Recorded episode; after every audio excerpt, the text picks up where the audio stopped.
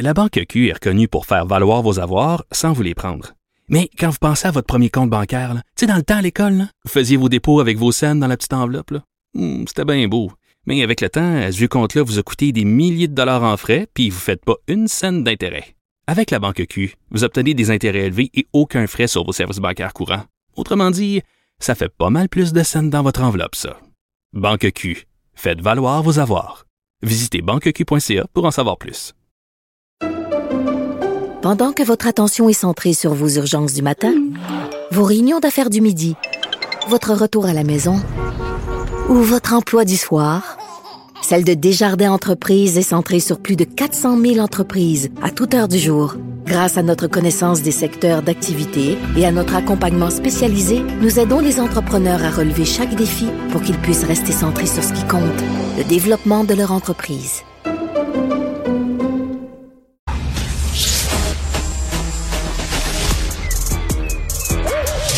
Mathieu Bocoté. Il représente un segment très important de l'opinion publique. Richard Martineau. Tu vis sur quelle planète? La rencontre. Je regarde ça et là, je me dis, mais c'est de la comédie. C'est hallucinant. La rencontre. Bocoté. Martineau.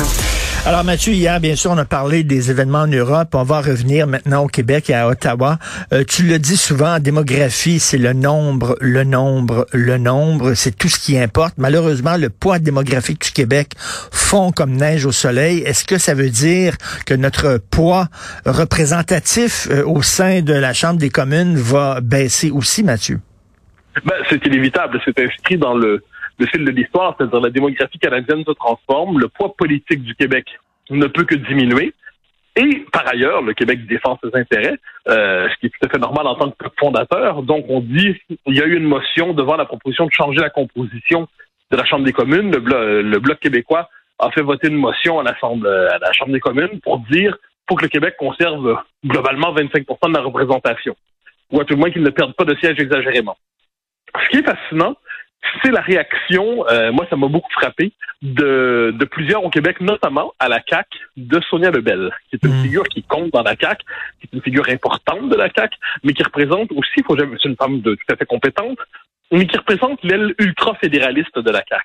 Et elle a fait un tweet qui m'a fasciné, où elle a dit bravo le Bloc québécois, c'est important euh, de conserver, la, de garder la place du Québec dans la fédération. Il faut qu'on conserve un poids politique à Ottawa.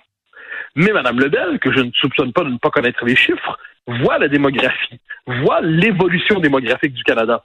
Elle sait donc que la digue que vient de poser le Bloc québécois ne peut être que temporaire, qu'à terme, la mutation démographique du Canada implique inévitablement une perte de pouvoir politique pour le Québec dans la fédération et même des francophones au Québec.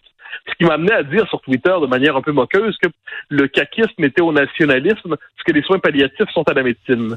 Euh, c'est-à-dire, c'est-à-dire une manière finalement de nous permettre de disparaître, mais sans qu'on s'en rende compte trop trop, de, de, de, de, de disparaître comme peuple, d'être englouti sans sans être complètement, sans, que ça ne soit brutal. Donc après la révolution tranquille, la disparition tranquille, il y a quelque chose là-dedans euh, qui est le réflexe d'un peuple qui ne veut pas s'admettre qu'il arrive dans une situation démographique qui sera bientôt irréversible, puis qu'il condamne à l'effacement politique et à, à, la dissolution même de son existence comme peuple, comme nation. L'idée là, l'idée derrière ça, là, le, le, de garder, euh, est-ce qu'on devrait garder ou pas un seuil minimum de représentation à Ottawa, c'est est-ce que nous sommes un des peuples fondateurs du Canada? Exactement. Si oui, il faut préserver justement un, un, certain seuil de représentation, ou alors il y a des gens qui vont dire mais nous ne sommes qu'un groupe ethnique parmi tant d'autres, et dans ce cas-là, euh, ben pourquoi on préserverait un seuil de 25% à la Chambre des communes? Exactement. Exactement. Ça, nous ramène à l'accord de Charlottetown que qui, bon, qui avait été rejeté pour d'excellentes raisons. C'est-à-dire que le Québec l'a rejeté parce qu'on n'avait pas assez de pouvoir. Et Ottawa, le, le reste du Canada l'avait condamné parce que ça nous en donnait trop. Mais il y avait dans l'accord de Charlottetown une, une clause qui était celle d'assurer 25 de, de mettre un espèce de, de loquet constitutionnel, de verrou constitutionnel pour vous assurer d'avoir toujours 25 de la, de la représentation à Ottawa c'est-à-dire, c'est-à-dire euh, d'assurer notre statut, notre poids politique comme peuple, comme peuple fondateur. Mais ensuite, en ce moment, ça n'a pas été voté. Et ensuite, ce qu'on pourrait dire, il y a la, il y a la tendance lourde de l'histoire de la fédération. C'est-à-dire, si on regarde le poids qu'on avait, là, on peut remonter ça très loin, de 1867 à aujourd'hui, certains diraient, euh, si on remontait à la plus lointaine histoire, mais de 1867 à aujourd'hui, le poids du Québec, ça devient une province de, qui pèse, bon, au début, il y en a quatre, ensuite, on est rendu à dix provinces. Ensuite, le, dans la fédération, le poids des francophones baisse inévitablement. Dans les autres provinces, les francophones qui étaient présents ont été peu à peu assimilés, et ainsi de suite. Donc, il y a quelque chose d'un mouvement qui est inéluctable et inévitable. Et j'en veux pas, comme je dis au Canada anglais, de chercher à ajuster ses institutions en fonction de ses propres intérêts. Moi, je me fais pas trop d'illusions sur les rapports entre les peuples dans l'histoire.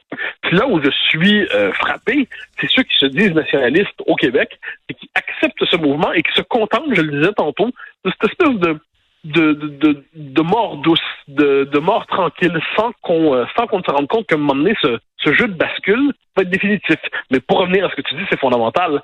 Le, ce qui, la défense du d'un poids minimal pour le Québec dans la fédération, c'est la dernière trace, le dernier reste de ce qu'on appelait autrefois la théorie des deux peuples fondateurs. Ben c'est ça, mais elle s'en va cette théorie-là. Là. Elle, trouve de moins en moins d'appui au Canada, les deux peuples fondateurs. Ben, plus personne n'y croit. C'est-à-dire que les, Québécois ont été les seuls à y croire. Mm. L'histoire de la théorie des deux fondateurs, c'est une théorie à laquelle on, s'est compté à nous-mêmes pour justifier notre adhésion à la fédération, autrement qu'à la manière d'un simple geste de soumission mm. issu de la conquête. Donc, on se raconte ça. Henri Bourassa, par exemple, va forger cette théorie-là en disant que ben, c'est les deux nations, deux peuples fondateurs, ça va être repris par d'autres. Le problème, c'est que le Canada anglais ne va jamais accepter cette théorie-là. Euh, le Canada anglais va toujours considérer que c'est une lubie de Québécois. Le moment où il va être potentiellement ouvert à le faire, ça va être dans les années, parce qu'on peut dire que jusqu'aux années 60, le Canada anglais se voit un pays sous le signe de l'anglo-conformité. Hein. C'est un pays britannique avec une minorité française conquise. Dans les années 60, euh, il va avoir une forme de porte ouverte à, la reconnaissance modérée de ce principe. Ça va être euh, Robert Stanfield pour le Parti conservateur, Lester Pearson va y penser un peu, ça va être euh, ensuite dans les années, euh, à l'accord du lac donc à la fin des années 80. Euh, il y a un très bon livre qui a été créé là-dessus. Un bon moment, c'est Un pays à refaire de Kenneth McDonald. Euh, oui, c'est ça son nom. Kenneth McDougall et McDonald, son nom, le McRoberts, Kenneth McRoberts. Mais de 60 à 95, 60 à 90, le Canada anglais va jouer avec la possibilité de reconnaître ce principe. Mais c'est une page depuis longtemps tournée et on est les seuls à croire encore à ce principe, euh, ou à tout le moins à ce qui fut, ce qu'on a interprété comme un principe fondateur de la fédération, même si on était les seuls à y croire. Il va falloir arrêter à un moment donné de croire à la troisième voie, c'est-à-dire qu'on peut rester dans la confédération et croître et survivre. C'est un ou l'autre. On reste et on s'efface ou on sort et on survit. Il n'y a pas de troisième voie. Ben, c'est exactement ça. En fait, notre destin dans la fédération, si on y reste, c'est le destin d'une minorité qui se bat pour sa non plus sur l'affirmation nationale. L'affirmation nationale, ça permet d'intégrer des gens qui viennent d'ailleurs à notre peuple. Mais là, donc, dans la fédération, ça va être le destin, c'est la survie ethnique. C'est-à-dire, c'est le peuple québécois qui est condamné au rabougrissement ethnique, qui n'a plus la capacité d'intégrer des nouveaux éléments parce qu'il n'y a pas les institutions d'un État complet, il n'y a pas une puissance symbolique, une puissance assez forte. Donc là, ben, c'est qu'on une force de destin à l'acadienne. Alors moi, j'ai le plus grand respect pour le combat des Acadiens, mais c'est un destin qui est celui d'un peuple minoritaire qui cherche à survivre d'une génération à l'autre. La promesse québécoise en Amérique, elle était différente. C'est la possibilité d'avoir son propre État, un État à part entière, hein, le droit à l'existence étatique, à l'existence nationale. Puis ça, ça permet justement, une fois qu'on est constitué comme État, plus on est dans, ou à tout moins quand on en marche vers ça, ça permet d'intégrer des éléments extérieurs qui viennent transformer la nation, mais on les accueille, on les intègre, et puis la nation, au fil de, conserve un fil de continuité sous le signe de la souveraineté nationale. Mmh. Mais ça, on est en train de, on est en train de, de, de perdre tout ça. Donc c'est oui, c'est la, la survie ou la régression. En fait, c'est la, la, survie et la régression ou l'émancipation et la nation par euh, par l'indépendance. Mais parlant de cela, quelquefois, j'ai l'impression d'être, sais, euh, le pépère qui a fait la guerre, là, puis là, il dit, mais dans mon temps, c'était essentiel. Et puis là, les jeunes disent, oui, oui, pépère, oui, oui, pépère. Mais le fait est qu'il y a une vérité fondamentale là-dedans, c'est le statut politique d'un peuple minoritaire chez les autres ou majoritaire chez soi, ça change tout. Écoute, il y a un historien là qui est mort récemment au Québec, là, qui était très connu, qui faisait de la vulgarisation scientifique. Il y avait parti une encyclopédie qu'on pouvait acheter par fascicule. Jacques Lacourcière. Cette encyclopédie-là, on pouvait l'acheter par fascicule. Ça, ça, s'intitulait Nos racines. Je l'avais à la maison. Ça prend ça, Mathieu, ça prend, parce que là, tu parles de l'histoire et tout ça. On oublie, on l'a oublié. Il n'y a plus maintenant. Ça prendrait une émission, un documentaire, une série, quelque chose qui réapprend l'histoire du Québec aux gens.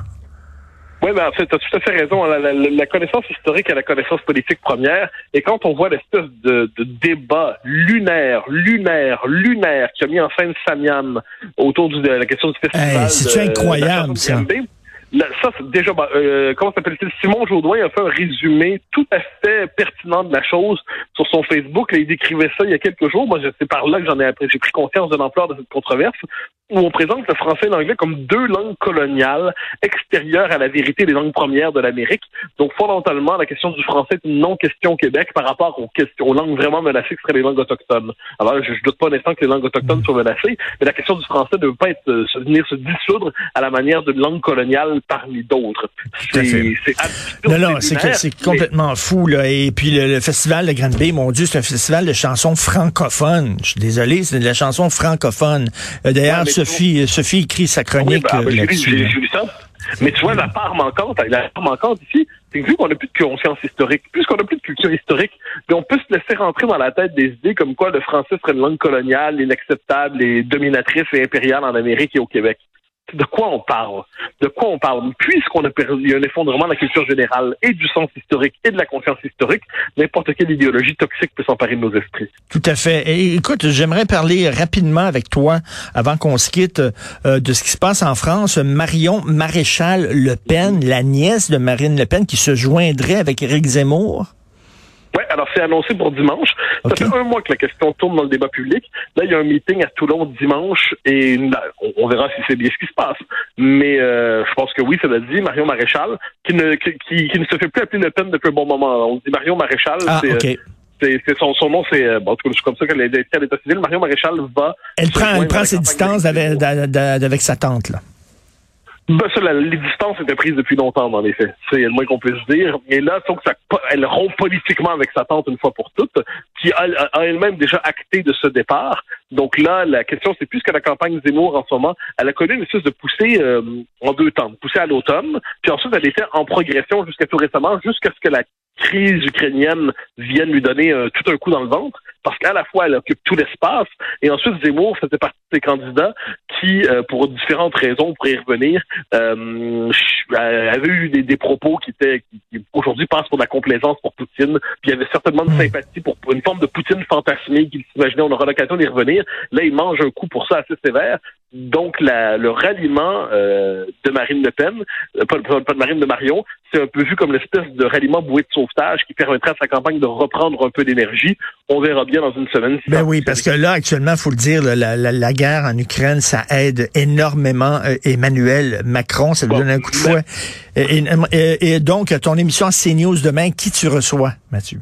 Alors, je reçois Jean-François Colosimo. Jean-François Colosimo, qui est un philosophe, euh, théologien, un éditeur aussi, et qui a une connaissance intime, mais très intime du monde orthodoxe, de la Russie, de l'Ukraine. Donc, il connaît l'identité de ces peuples dans le détail. Donc, être l'occasion de comprendre, d'analyser la, le, ça la complexité de la relation Ukraine-Russie au-delà, bon, évidemment à la lumière du conflit actuel, mais de voir à l'échelle de l'histoire comment cette relation s'est nouée et euh, comment elle s'est dénouée, c'est le moins qu'on puisse dire en ce moment. Hmm, ça va être très intéressant. Bien sûr, on peut aller sur ta page Facebook et tu euh, mets justement ton émission euh, en ligne.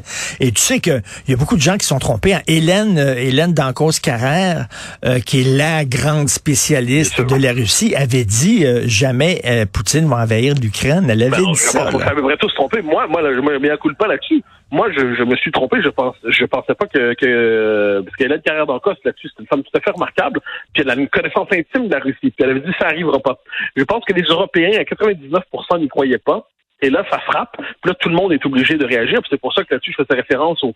Il y a des candidats qui, depuis un temps, euh, Marine Le Pen, c'était pas la seule en droite, il y en avait Xavier Bertrand, d'autres, qui disaient, bon, mais la Russie, il faut se réconcilier avec elle. C'est un principe, premièrement, parce qu'on partage un continent avec elle. Ensuite, c'est un principe d'équilibre par rapport aux États-Unis. Ensuite, c'est un symbole d'une grande culture européenne. Et là, ben, tous ces gens-là qui avaient cherché à se rapprocher de la Russie, eh ben, premièrement, il y a eu un coup dans le ventre. Puis ensuite, ce que, ce que je note, c'est que tous, tous, tous condamnent avec une, euh, une inflexibilité admirable et nécessaire l'invasion, euh, l'invasion russe. Euh, qui est une espèce de marqueur qui oblige tout le monde à voir que ben, l'impensable est arrivé, Mmh. l'impensable nous a frappé. Dans le Figaro, aujourd'hui, il y a un remarquable entretien avec Jean-Pierre Le Goff, qui est, euh, qui est un sociologue, un politologue. Oui. Un grand entretien où il analyse ce qui se passe en Russie. C'est euh, et le sens de cette invasion, c'est un texte à lire. Oh, je vais lire ça. Merci beaucoup. Bon week-end, bonne émission demain, Mathieu. Bye bye. Bye.